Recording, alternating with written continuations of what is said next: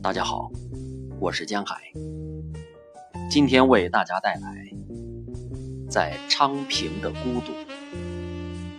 孩子，孤独是一只鱼筐，是鱼筐中的泉水，放在泉水中，孤独。是泉水中睡着的鹿王，梦风的猎鹿人，就是那用鱼筐提水的人，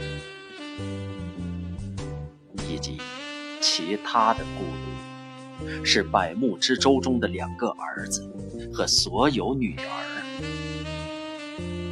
围着诗经、桑麻、原香、木叶。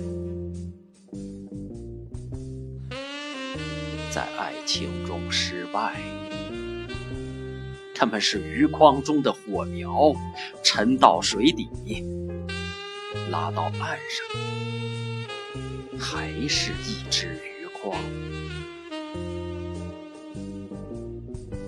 孤独不可言说。